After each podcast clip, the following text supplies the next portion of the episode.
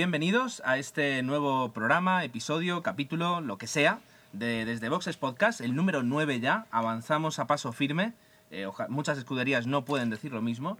Eh, y en este caso vamos a centrarnos en, un clásico, en un clásico de la Fórmula 1 que es el Gran Premio de Montecarlo o de Mónaco. Nunca me queda claro cuál es el nombre, el nombre oficial.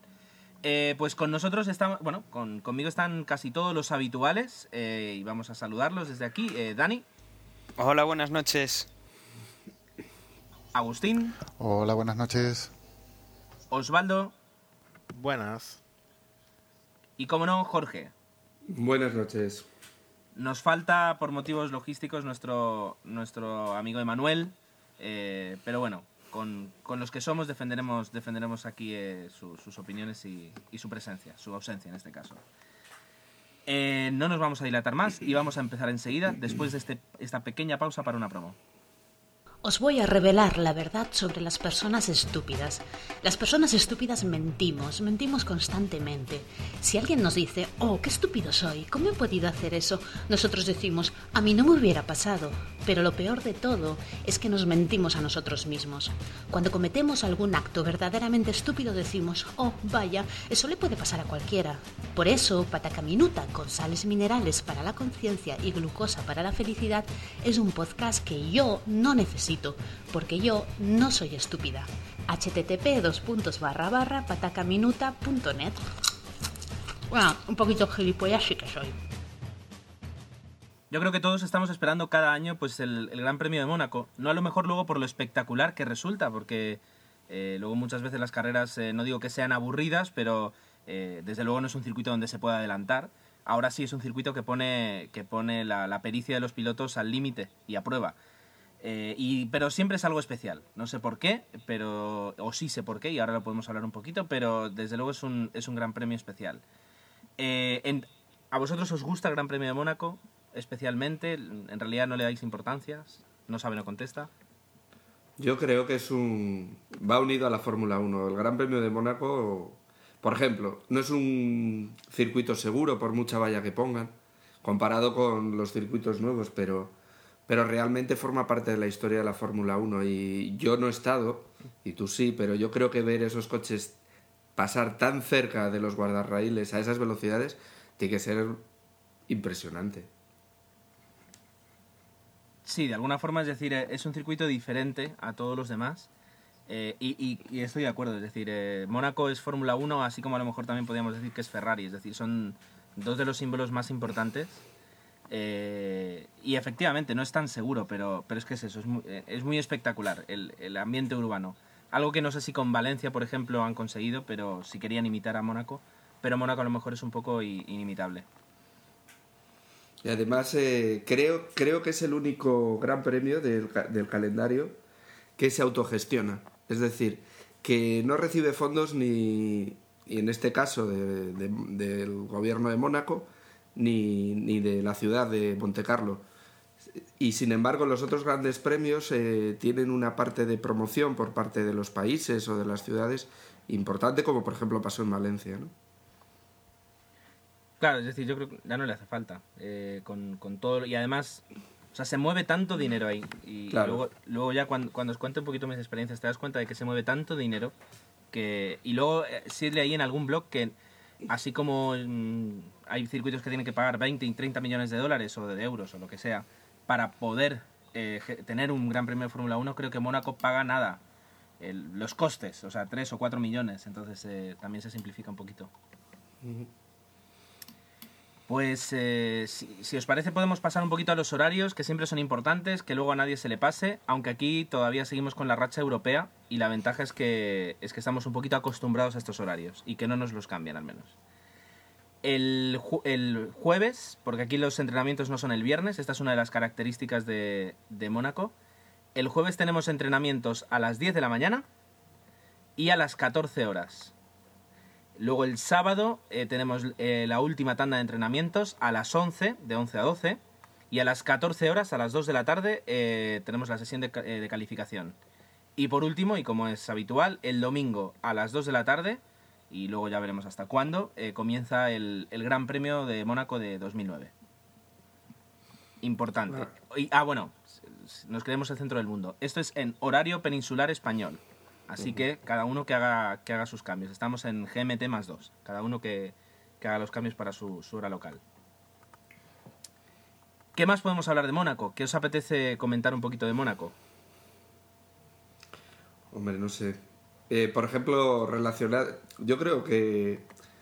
A ver, hay curvas míticas eh, y adelantamientos míticos y paradas míticas, ¿no?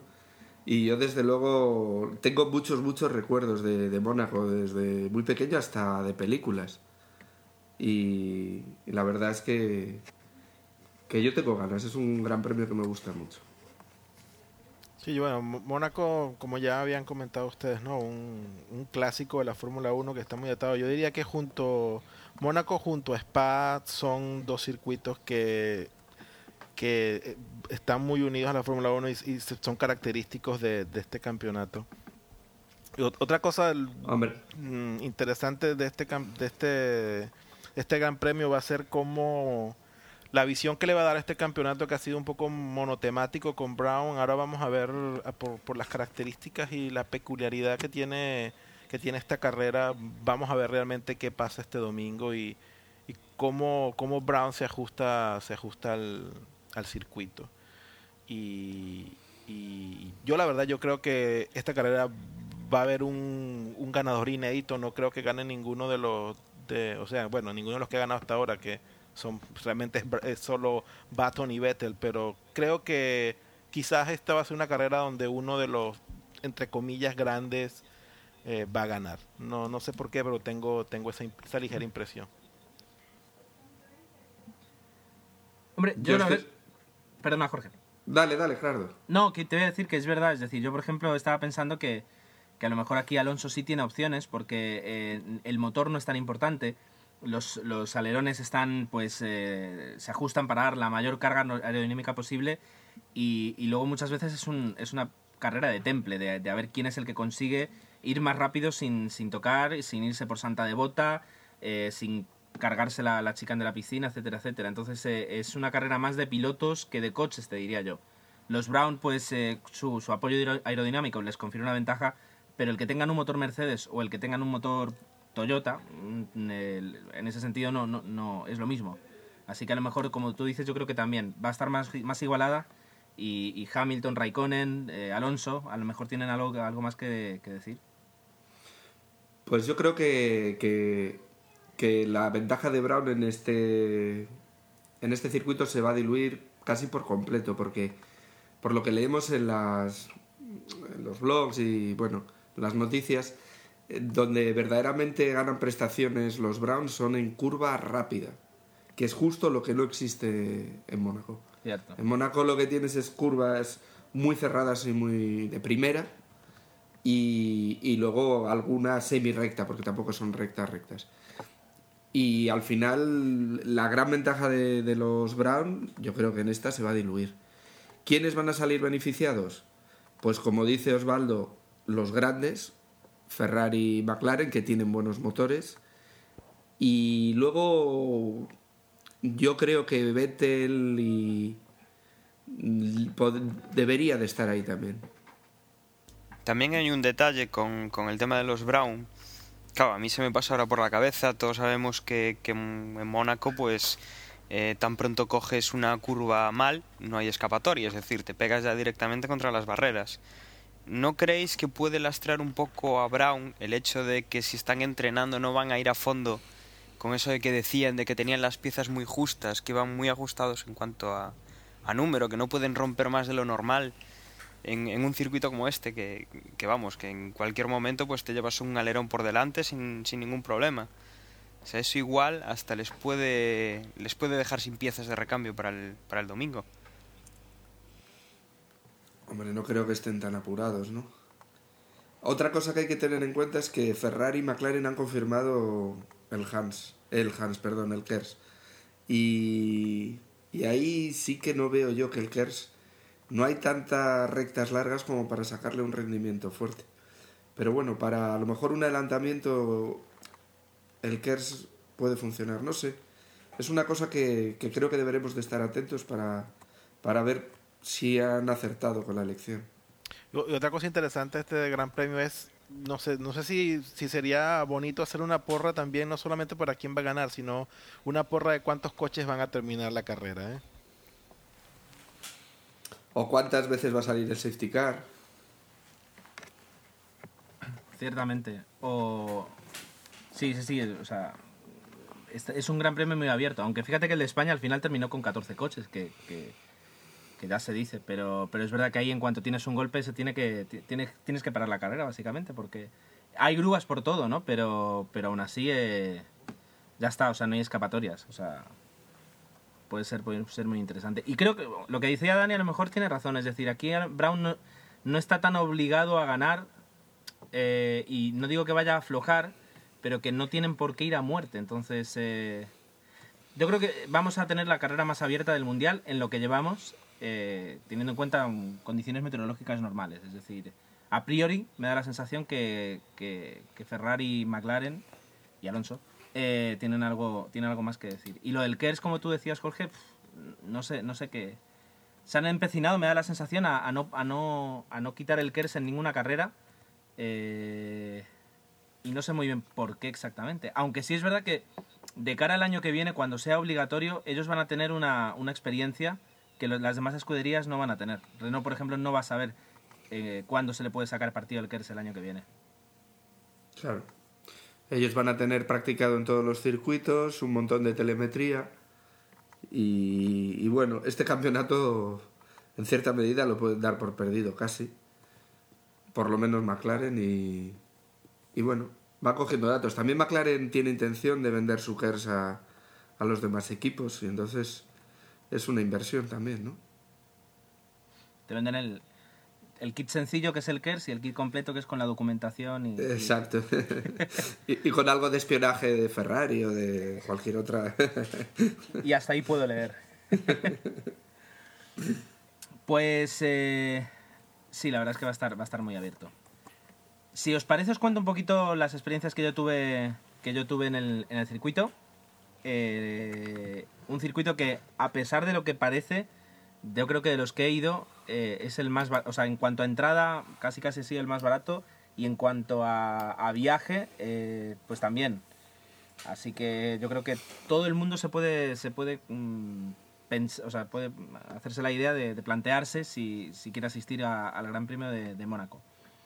Eh, en mi caso, lo que hicimos evidentemente fue coger las entradas más baratas, que son en, la, en, el sector, hay un sector que se llama sector Rocher, que está justo encima de la Rascas y la curva Anthony Knox, para que, alguien, para que os hagáis la idea. Lo llaman Pelús, pero, pero lo podrían haber llamado eh, terraplén, porque básicamente es un terraplén donde tú te tienes que situar donde puedas. Y, y por ejemplo, para el alojamiento, eh, eh, en lugar de irte a Mónaco, que evidentemente si te buscas un hotel en Mónaco, pues buena suerte, pide una hipoteca y ya verás, pues busqué un, alojamiento en, Niza, que está a 20 minutos de tren de, de, Mónaco, y nos salió pues, que eran 25, 30 euros la noche. Así que en ese sentido... y luego hay unos billetes especiales que te sacas para todo el fin de semana de tren, que te llevan y te traen desde, desde Niza hasta, hasta Mónaco, además así, al lado del mar, muy bonito, muy, muy espectacular todo. De pues del circuito en sí, o sea, eh, como los entrenamientos son el jueves, eh, nosotros llegamos el, viernes em, y, fuimos directamente el sábado para lo que eran los últimos entrenamientos y la clasificación, porque por presupuesto y por, horarios pues no podíamos estar desde el jueves allí y perder el viernes entero en Niza. Y, el consejo, si alguien va ahí, es que el, el, sector Rosé, que es el, bueno, el, sábado de la entrada, porque además las entradas las puedes comprar por días, el sábado nos costó eh, hace dos años 40 euros y, y, el domingo 70, o sea que un conjunto de 110. Eh, ¿Y yo qué iba a decir? El precio de las entradas. Ah, id pronto, por Dios. Id pronto. O sea, nosotros nos fijamos que abrían a medianoche eh, y nos dimos cuenta luego de por qué porque tienes que estar ahí tempranísimo si quieres coger un buen lugar. Si no, olvídate. Nosotros estuvimos el sábado, nos conseguimos, conseguimos estar en primera fila, pero el domingo estuvimos en segunda fila, o sea, detrás de dos francesitas, que fueron las, las, dos personas más bajas que encontramos para nosotros ponernos detrás y poder ver. Y estuvimos ocho horas de pie eh, sin parar. hasta que ya nos cansamos, nos tiramos en la tierra y aquello, aquello parecía, no sé, era muy triste, pero a la vez era muy divertido. Bueno, la verdad es que evidentemente lo coges con diversión. Eh, Pero yo creo ahora que lo- he tirado un pedazo de discurso y no sé si alguien quiere, quiere preguntarme Sí. algo o... Lo, lo- yo creo que lo, lo- lo bueno de Mónaco, lo bonito de Mónaco es eh, andar por donde andan los coches de Fórmula 1 con tu coche utilitario, ¿no? Porque abren, abren, o sea, cerrarán el circuito un tiempo antes, pero por ejemplo el viernes era tráfico rodado. ¿no? Efectivamente, es decir, fíjate, nosotros llegamos el viernes, salimos de, base- o sea, cogimos un coche de alquiler el, el- con, con mi compañero de, de carreras, que es un compañero de trabajo, Abraham, desde aquí te saludo. Pues cogimos un coche en Barcelona a las, a las 9 de la mañana y llegamos sobre las 3 de la tarde, o 4, no, eran sobre las 4 o las 5 de la tarde llegamos a Niza. Entonces dimos una vuelta por Niza, eh, la conocimos un poco y lo dijimos por la noche. Pensamos algo, algo que dijimos, nadie ha pensado en esto. Vámonos a Mónaco con el coche a dar una vuelta por el circuito.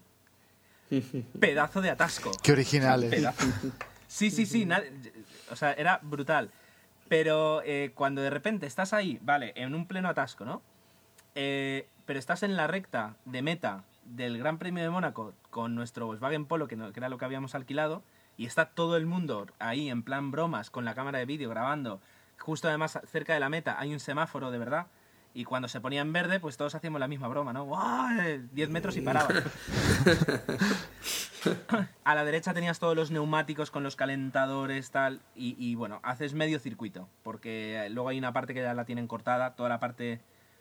O sea, antes de llegar a. O sea, llegas al casino y cuando llegas al casino ya te hacen desviarte para arriba. Sí, la bajada a Loebs y todo eso tienes ya cerrado. Eso ya lo tienen que cerrar. Supongo que si vas a lo mejor un lunes o un martes, sí te lo encuentras abierto. Pero ya el viernes, eh, la noche anterior, ya todo eso lo tienen cerrado. Así que hicimos medio circuito. Que no es poco. Y además, no, personalmente, había una rotonda muy pequeñita en, en, en Mónaco, ah, bueno, antes de llegar a, a lo que es luego el circuito, una rotonda muy pequeñita que tenía un- una, una acera muy pequeña y, y dije, pues yo me voy a saltar eh, un piano. Y me comí la rotonda entera a propósito. Como el coche es de alquiler, dije, no me voy de aquí sin subirme a un piano. Y me subí a un piano. ¿Y te echó para afuera? ¿Te estrellaste contra los neumáticos o saliste bien? Hombre, iba en segunda, la verdad. Así que sa- salí bien. Y tu amigo te grabó en cámara super slow, ¿no? Hubiera estado bien, ¿eh? Hubiera estado bien en HD.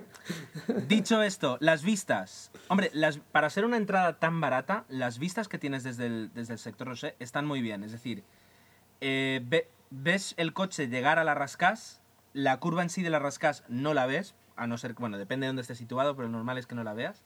La Anthony Knox, cuando ya enfilan para meta, esa ya la ves.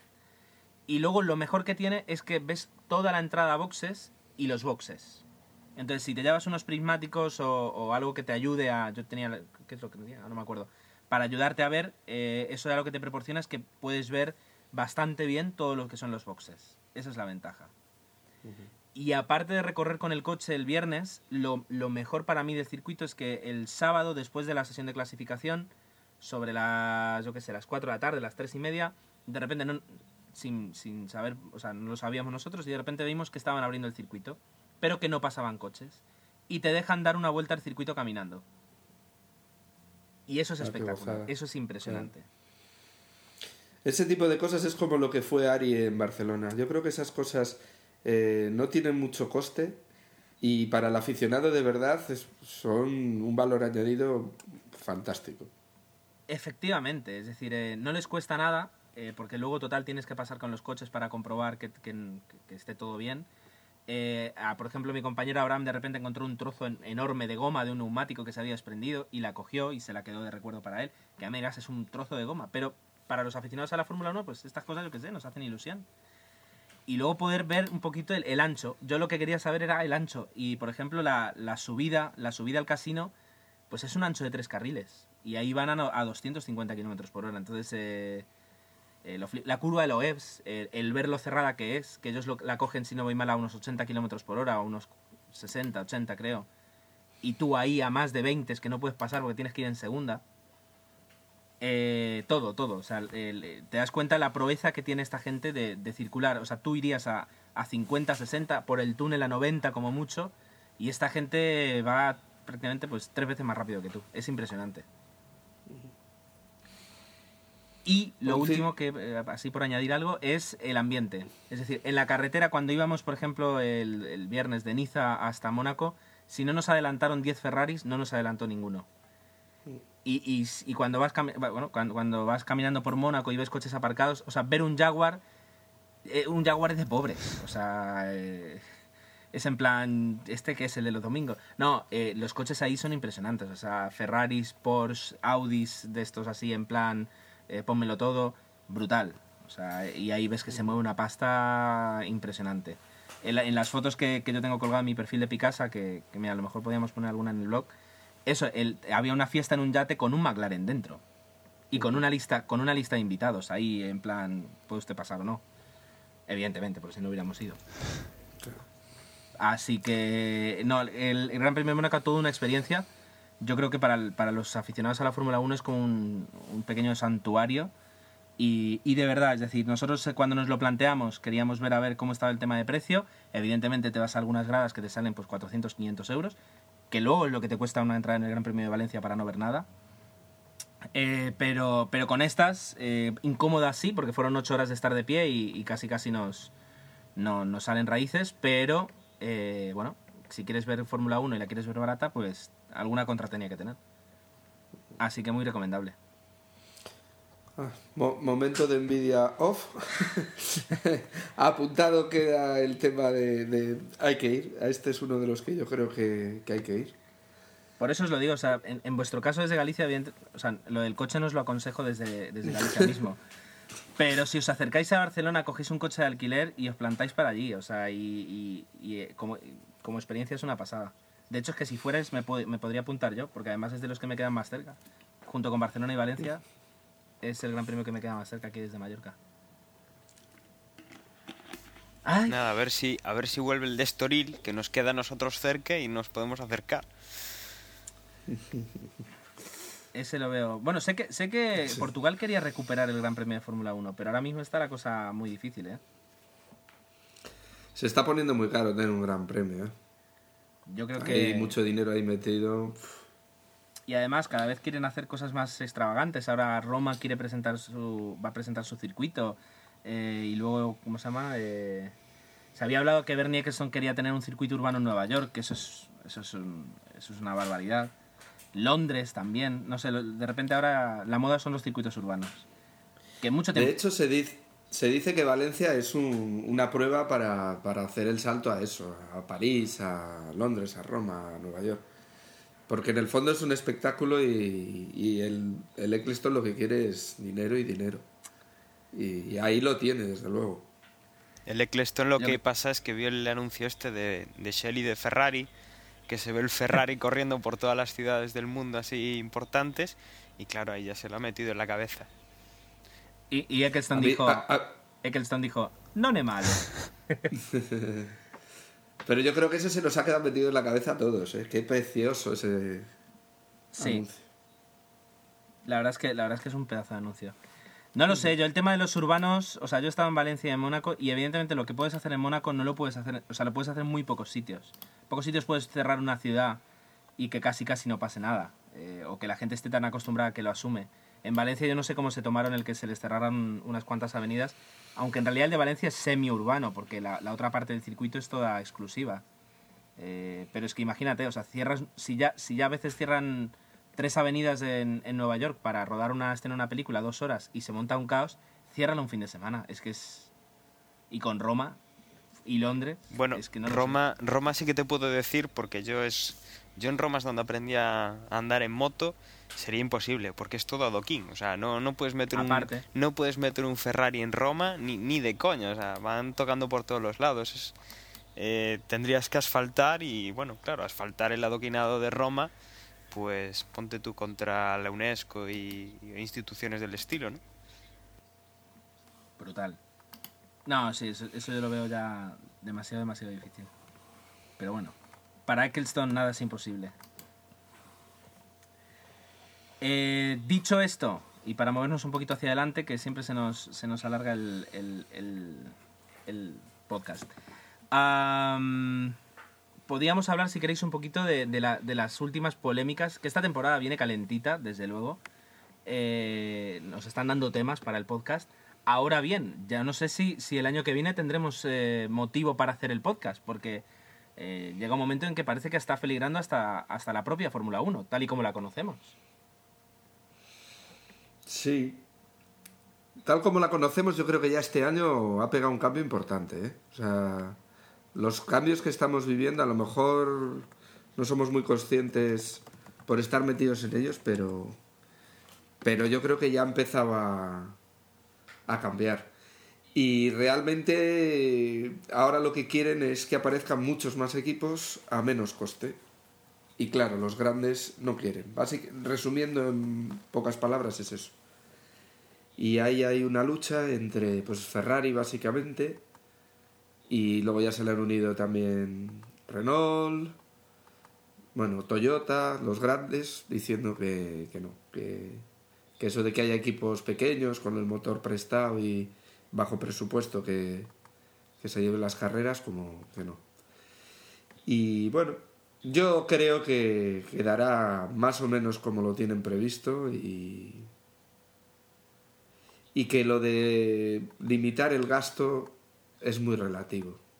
Yo ahí no me creo que, que a Ferrari, como cuenta Dani cuando que estuvo allí, que tiene su propio circuito, sus propias instalaciones, no haga muchas más cosas de las que dice. El punto de vista de Ferrari yo lo veo lógico. Eh, una inversión que llevan hechos eh, tantos años y que ahora quieran igualar todo y dar prioridad a equipos pequeños, no me parece lógico quien ha mantenido todos estos años la Fórmula 1, ese ambiente, han sido las escuderías grandes. Si ahora las capas para, para igualarlo todo, es como si al Madrid y al Barça le quitas la mitad de los jugadores porque si no ganan de largo y se los das a los equipos más pequeños, al recreativo. Y si descienden el Barça y el Madrid, ¿qué? Son los que mantienen la, la competición y los vas a echar del campeonato, por decirlo así me parece lógico el punto de vista de, de las escuderías grandes. Hombre, yo creo que históricamente la Fórmula 1, eh, la Fórmula 1 de los años 70 y así, y 80, era una Fórmula 1 de, de mecánicos, era gente muy pirada que se hacía un Fórmula 1 comprando un motor aquí, una caja de cambios allá, y prácticamente carrozaba ellos un coche y corrían. Eh, luego eh, la propia normativa llevó a, que los grandes equipos fueran los que se llevaran el gato al agua porque necesitaban promoción. Y ahora mismo se quiere volver a lo otro para que haya más espectáculo. Entonces, eh, por intereses varios, se va y se viene y se da y se quita, porque Ferrari es parte de la Fórmula 1, pero no nos olvidemos unos ciertos años con Michael Schumacher en los que normativamente era bastante favorecido. Entonces, bueno, unas veces te dan y otras te quitan. En parte, eh, o sea, ¿cómo decirlo? O sea, los equipos no, están en contra de reducir presupuestos, de hacer la Fórmula 1 un poco más pequeña. En el fondo dicen, que una Fórmula 1 con menos presupuestos, pues para ellos es casi mejor, porque mm, o sea, para ellos les supone menos, menos ¿cómo se dice? dolores de cabeza. Lo que yo creo que están en contra, en parte, es eh, eh, de esta Fórmula 1 de dos velocidades, de las de que no, o sea, las que tienen un KERS menos potente y las que tienen el KERS más potente, o sea, de la doble normativa. Y por otra parte, yo creo que ya les empieza a tocar un poco la moral el que la FIA y la FOM se metan a, discutir cosas que en realidad eh, yo no sé digo, no, digo que no les competa, pero que la Fórmula 1 son, son los equipos. Es decir, si ahora pusiéramos que cumplen la amenaza y que Red Bull, Toro Rosso, Renault, Toyota, eh, bueno, los equipos que no tienen motor Mercedes, se van de la Fórmula 1. Aunque volvieran nuevos, o sea, las audiencias de esa temporada serían bajísimas. Porque ¿quién quiere ver correr a, a Force India, Brown, McLaren? y a cinco equipos desconocidos. Eh, en parte tienen razón en, el, en el sentido de decir, oye, la Fórmula 1 somos nosotros. Si queréis hacer cambios, quienes, quienes los tenemos que organizar y quienes, a quienes tenéis que consultar es, a nosotros. No podéis empezar a hacer cosas por vuestra cuenta. Y ese punto de vista lo encuentro lógico y, lo comparto. Sí, no, sí, en cierta manera tienen razón, pero... No, yo, yo, no, yo no estoy de acuerdo, o sea, con el tema de, de poner limitación... Limitar cosas, al final yo siempre creo que van a poder seguir investigando y los grandes seguirán siendo grandes, aunque diga que gasten la mitad de lo que están gastando. Ahora, Yo no creo que, que, que se vaya a notar muy mucho. Claro, pero mira por ejemplo Red Bull. Red Bull es una escudería que hace cinco años eh, compró, o sea, er- era lo que era Jaguar, que Jaguar pues era una escudería normal y corriente. Y Red Bull, por ejemplo, ahora está disputando de tú a tú el campeonato. Y, y Honda era Bar, bueno, Bar ya tenía más, venía más de, de atrás un poco el estar arriba, pero por ejemplo Red Bull es una escudería que, que ahora está arriba y que no existía. Entonces eh, también lo deben ver Pero un poquito como una amenaza, o no una amenaza, porque ellos, no lo sé, yo creo que es un, es un problema de, de, de egos. Sí, sí, sí, claro. Pero Red Bull, por ejemplo, ha metido muchísimo dinero, ¿eh? Tú ten en cuenta que es la única, el único equipo que tiene dos equipos. Y- Porque no nos olvidemos, Toro Rosso es Red Bull, en italiano, pero es Red Bull. Y que ha metido y se ha buscado a un Adrian Newey que, que trabajaba con, con McLaren, que trabajaba con, con todo el staff de McLaren y que ahora les ha hecho un pedazo de coche, que no es un cualquiera. O sea que en el caso de Red Bull es un caso muy especial porque es además el primer equipo que, que no es un equipo de motor, no fabrica coches. Todos los demás fabrican coches o... Y sin embargo Red Bull fabrica refrescos. Es que... Y está por pura promoción. Sí, sí, está sí. comprando un anuncio, nada más. Con un dineral, pero lo está haciendo. Porque además eh, eh, es de los equipos que junto con Ferrari que menos publicidad tienen. Eh, Prácticamente toda la publicidad que lleva el coche y que llevan los pilotos es de Red Bull. Claro. Que eso, eso es otro tema. A mí me fascina como... O sea, eh, la Coca-Cola entonces, porque no se ha querido meter en el negocio de la Fórmula 1, que podría tener cinco escuderías entonces. A ver si está esperando a que Brown les, les dé un espacio. Brown espacio tiene, que lo tiene muy blanquito el coche. ¿eh? Sí, pero parece ser que se lo están pensando, porque tienen, creo que tienen ya bastantes peticiones de patrocinio y están ahí, eh, tú sí, tú no. Se lo están pensando bastante a la hora de, de meter a un patrocinador o no. Normal. To- to- todo el mundo... Ahora, ahora es la más guapa de la fiesta. O sea, todo el mundo se la, se la- se la está rifando. Claro. Lo de este equipo también tiene clama cielo. Pero no sé cómo terminará. Yo pensaba que, que íbamos a tener culebrón prácticamente todo el verano. Y, y luego leo por ahí que, que en realidad el 29 de mayo se cierran las, las preinscripciones, digamos, para la próxima temporada de Fórmula 1. Por lo que en realidad eh, en dos semanas tiene que estar todo, todo acabado. Bueno, en- por un lado sí, por otro dice que el propio Mosley ya ha dicho que, que esto se puede retrasar, que, que la polémica no está, no está cerrada. ¿eh? Yo, yo creo que esto lo vamos a, lo vamos a vivir ba- bastante tiempo. Yo sigo pensando que, que los equipos tendrían que montar su propia fórmula aparte, eh, repartirse el dinero que se lleva ahora la FIA y que se lleva ahora Eccleston entre ellos, y, y que sería una, sería una fórmula mucho más espectacular eh, que la que tenemos ahora. Me da la sensación. Una Pues Fórmula no. 1, que no se llamaría 1, que se llamaría como fuera, dirigida por la FOTA, me da la sensación que estaría mucho mejor. Yo discrepo. Yo creo, eso ya lo intentaron hace, pues qué será, 10 años o 12 años. Intentaron salirse para repartirse el- el pastel básicamente que se lleva Eccleston, porque Eccleston se lleva muchísimo dinero de este negocio. Y uno de los grandes eh, defensores y, y el que ha beneficiado gran parte a la Fórmula 1 tal como la conocemos hoy es Eccleston. Y le tenemos muchas cosas que, que criticar, pero el que le ha dado toda, toda esta publicidad y, que lo veamos tantos y que sea tan popular es debido a la gestión de, de Eccleston. Y si lo cogieran las, las propias, los propios equipos, yo creo que llevaría a intereses muy particulares y habría guerras muy... Es mejor que se peguen contra Eccleston que que se peguen entre ellos y que se dediquen a correr. Es mi opinión. te, te doy parte, o sea, reconozco que, que sí, que tu- tus argumentos son firmes y sólidos. Ahora me dejas en duda. Es que Nadie siempre, más tiene- digo, siempre, siempre tiene que haber un, un árbitro, ¿no? Entonces, claro, no puedes poner a un representante de cada equipo en, en el medio ahí a, pues, a, discutir, o sea, porque cada uno tirará para su lado. O sea, Eccleston en ese sentido pues está en el medio, no teóricamente no tiene intereses con ninguno de los equipos y, y bueno, es lo que le pone un punto de nivel.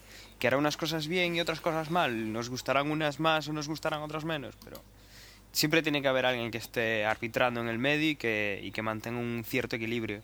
Si pones a correr a Ferrari y a McLaren sin, sin que haya un juez en el medio, imagínate que se repite un caso de estos de espionaje o tal, pues a ver qué demonios hacen. Igual ya empiezan a poner en vez de coches de carreras, empiezan a hacer cuadrigas y, y con los pinchos por las ruedas y, y a destrozarse unos a otros.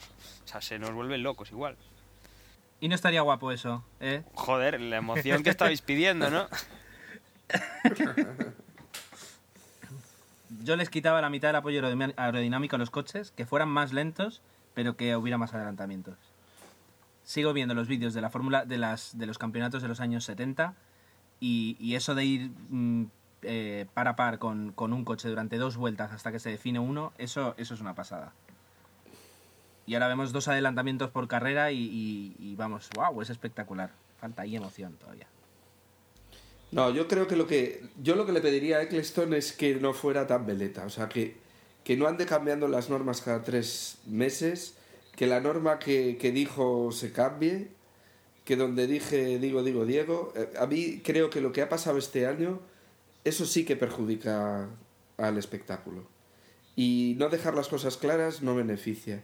Y cambiar todos los años las, las normas de forma tan drástica, no es nada bueno. Por ejemplo, para el año que viene se nos avecina lo de que no va a haber eh, repostaje en carrera. Eso es una auténtica barbaridad. Y va a cambiar completamente las carreras. Porque si ya vemos pocos adelantamientos, ahora lo que no vamos a ver son estrategias de carrera. Es- eso, de eso un día tenemos Y, que y hablar. para mí, y para mí ese es otro espectáculo de la Fórmula 1. Yo que- siempre, cuando la gente me compara eh, la Fórmula 1 con, con el motociclismo, que me dice que en el motociclismo hay más hay muchas más eh, adelantamientos, etcétera, siempre les digo que, que sí, que puede que haya más adelantamientos, pero que, que la estrategia y todo lo que te da para comentar con tus amigos con, en la carrera, diciendo quién va corto, quién va largo, quién va a entrar antes, y todo eso el año que viene va a desaparecer, a mí me parece una barbaridad. Una barbaridad. Mira, por ejemplo, el tema de que marcaran las ruedas blandas de las duras, que es de hace dos años, eh, yo creo que le ha dado una vistosidad y, un seguimiento a la carrera que no lo teníamos antes y es beneficioso para el espectador. Y ahora mismo eso se lo cargan. O sea que...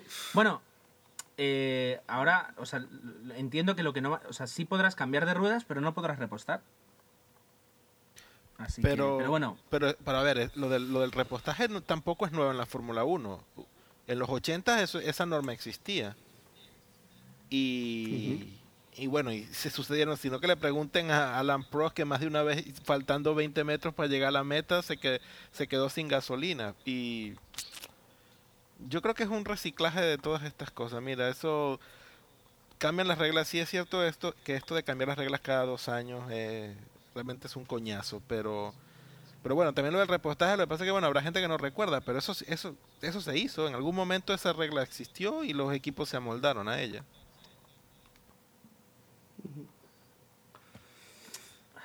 No sé, pero, pero en aquella época, en los 80, no tenían la carga aerodinámica que tienen ahora los coches. Eh, los adelantamientos eran mucho más comunes que ahora.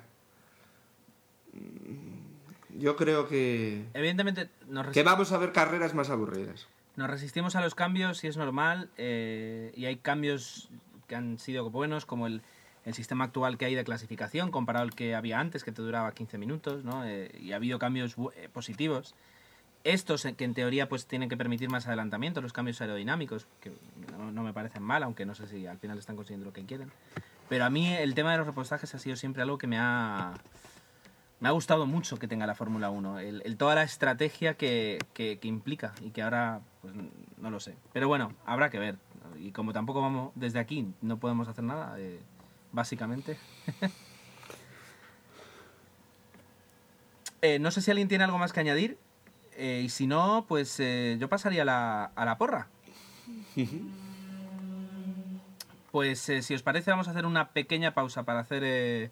Para poner una segunda promo y, y empezamos con la porra. Agenda, hacks, antenas, aplicación, SARS, audio, backup, blog, blogs, bookmarks, box, buscador, buscadores, calendar, celebraciones, enterclock.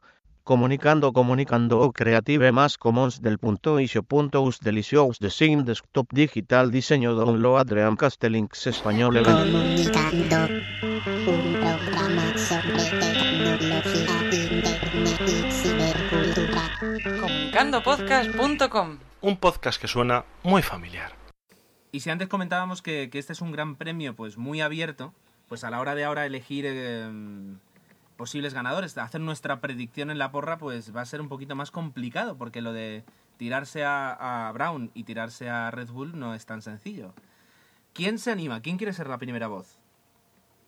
Pues voy a hacer yo y a lo mejor no te va a gustar mi selección, Gerardo, pero yo mi porra Uh. para esta semana va a ser Hamilton. Está bien. O sea, no, desde luego yo creo que es un gran piloto y, y- y en, en el Gran Premio de Mónaco ahí se demuestra quién es, quién es buen piloto, quién es mal piloto y, y creo que Hamilton es una buena apuesta. No, no, sí. Aunque, aunque mi alonsismo me, me enerve un poquito, eh, te respeto. Yo, yo, yo, yo también te, te respeto, pero eh, McLaren anda muy perdido, acuérdate de España, ¿eh? Hablamos el, ya el domingo, vere- veremos si tienen razón ustedes o yo. Vale. Recuerden que esta es una carrera distinta, olvídense de todo lo que ha pasado. Bueno, pues si me permitís voy yo, porque si Osvaldo lanza ese órdago con, con Hamilton, yo aquí vuelvo a mis Y andadas. tienes que defenderte. Y digo que Exacto. Y digo que por coche, que es un coche que puede tener bastante agarre, y sobre todo por piloto, porque ya ha ganado, eh, y ahora sería el rollo José Luis Moreno, porque es bicampeón del mundo, porque es muy bueno, porque pues me tengo que decantar por, por Fernando Alonso. Yo creo que va, a- que va a ganar y que va a ser la- el revulsivo. Y por supuesto, pues ves, Na- na- nadie comenta, porque es que es... es- Es que yo creo que ya lo esperábamos. Yo, yo creo que aquí na- nadie aquí osa apostar por Alonso, ya es todo tuyo, Gerardo. y y ade- es, es que el día que nos apetezca votar por Alonso, eh, sabemos que vamos a tener un problema. Oye, Lo sé compartir, eh, lo sé compartir. De hecho, ya lo solté en la última carrera y nadie, y nadie me lo cogió. Así que, pero no, yo creo que, que esta es una buena carrera para Fernando. Al ser diferente a las demás y al no notarse tanto las diferencias en cuanto a, a motor, pues... eh, y él es muy bueno, él es muy bueno para poner al límite la máquina y, y Mónaco es un circuito límite, así que ahí voy. ¿Quién más? ¿Quién, quién sigue? Pues yo me voy a mojar y me voy a quedar con Vettel porque aunque es lo que decís... Aunque es lo que decís vos... Me- a ver, me, me oís bien, ¿no?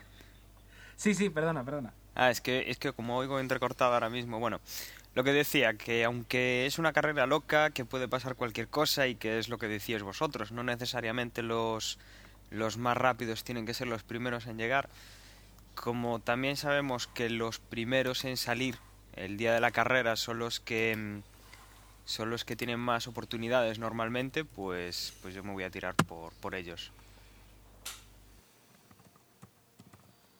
Hombre, eh, también es verdad que si, si estamos hablando de un coche que, que funciona muy bien, eh, es el Red Bull. Y, y si estamos hablando de, de un piloto eh, que tiene mucha, mucha, ¿cómo se dice? Mucha capacidad y que es muy bueno, es Vettel. No es mala apuesta, desde luego. Me la has quitado. Uy, Y ahora sí que me generas un problema, porque creo que, que esta no es carrera, como ha dicho Osvaldo, yo no creo que es carrera de los Brown. Yo creo que, que es en la primera que no van a ganar. Pero Raikkonen no se lo quiero quitar a Agustín. Por favor, no lo hagas. Venga, pues haz tu la porra y quedo de último. Bueno, eh, yo elegiré a, a Raikkonen, no sé si os sorprenderá, pero bueno, eh, Ferrari supongo que ya tendrá que empezar a levantar el vuelo. Lo mismo, lo de siempre. Eh, Raikkonen o Massa. Massa no lo veo en, en Mónaco. El pilotaje de Massa es más eh, es distinto. Prefi- eh, elijo a Raikkonen y creo que esta vez sí que, hombre, igual no gana, pero creo que va a estar ah, en la parte alta de los puntos. Esperemos. Pero tú ten en cuenta que tiene reservado ya un yate para mitad Bueno, de carrera. el helado siempre viene bien en cualquier momento, Joa. No, en- este- en Mónaco es champán. Este año, este año le han jorobado porque las normas dicen que, que pase lo que pase, tienen que estar para, para dar su, su opinión a la prensa. Así que este año tendrá que pasar al menos por el box antes de irse al, al, al yate. Pues a mí me lo habéis dejado muy difícil. Porque. Porque me habéis quitado, yo creo que. Los cuatro que más posibilidades tienen. Entonces, yo no quería votar por Brown, pero. Pero creo que es la apuesta menos mala. Así Tienes que. a Piquet, ¿eh? Voy a seguir a... Tengo a Piquet, sí, y también tengo a Fisichella, que creo que sigue corriendo en Fórmula 1, pero... pero pero me voy a quedar con me voy a quedar con James Button. A ver qué Jason Button, a ver qué es lo que hace. Aunque, aunque no sea un eh, circuito de, de coche, eh, también tiene sus posibilidades. Vamos, también estamos dejando aquí a Brown como que Baton y, y Barrichello están ahí encima. Ya está. Eh, también conducen, son pilotos, No, no, no, tienen- no son tan malos. Y tienen un motor Mercedes debajo del capó que no este que no es una cosa así. Claro, pequeña, pero vamos. también son pilotos y no hay que dudar de, de que las carreras que han ganado, las carreras que han hecho hasta el momento, también han participado, que no es solamente el coche el que ha ganado la carrera. Vamos, Yo creo que yo en uno de ellos no Sí, habría sí, ganado. claro. Yo, eh. Igual soy muy modesto, pero No, pero eso es por falta de entrenamiento, si no sí. no, por experiencia lógicamente vas a tirar por un por un piloto más eh, no sé, igual con más carácter. Clásico. No, no, no clásico, porque Hamilton lleva dos años y Baton lleva muchos más y Barrichello no, no digo, pero igual con más carácter en el coche, Alonso, eh, Hamilton, Raikkonen. Igual Baton y Barrichello están ahí en un segundo plano. Es como eh, una segunda división de, de la parrilla. Ahora, aunque vaya siendo líder, aunque sea campeón del mundo, eh, eh, en pilotaje está en una segunda división. Le parezca bien o les parezca mal o les guste o no. Bueno, yo creo que Baton este año, aparte de tener un grandísimo coche, está demostrando que es buen piloto, ¿eh? porque no ha cometido ningún No ha cometido error. ningún error, pero Lo ha también eh, Y- ha ido y- ha Y ha demasiado sobrado. pilotaje- Sí, sí, es verdad que tiene más coche que los demás. Como el primer pero- año Hamilton. Pero hay que reconocerle su trabajo y este año yo creo que Baton está despuntando todo aquello que no Claro, hizo pero hasta mira el primer ahora. año de Hamilton también, eh, yendo de primero y con 30 segundos con, con respecto al segundo, ponía la radio y va de paseo. Ahí no sentía presión ninguna. Y sin embargo, pero sin embargo, y eso es evidentemente también la experiencia que tiene Baton y que en ese momento no tenía Hamilton, a falta de dos carreras llegó con 17 puntos de ventaja y lo Claro, claro, cuando-. Y, y sin cuando- embargo, Baton, Baton está haciendo no solo buenas carreras y no comete errores, sino que está eh, corriendo de una forma muy inteligente. Mm, Pero también espera las, a las últimas carreras, cuando ya se le empiece a exigir que debe ganar el campeonato. Igual cuando tenga un Ferrari en el retrovisor, igual... Puede ser. Aunque, aunque este paso me da la sensación que lo del campeonato va a ser en, en, en, julio. sí, claro, no, En- la- en el Ecuador de la competición ya es campeón. Salvo Sí, sí, que sí. ocurre ahí algo tremendo, que vamos, Ferrari saque un turbo del copón y se lleve a todos por delante, lo veo muy difícil. seguro. Porque aún acabando Entonces, cuarto la mitad de las carreras, ya sería campeón. No, no, ya.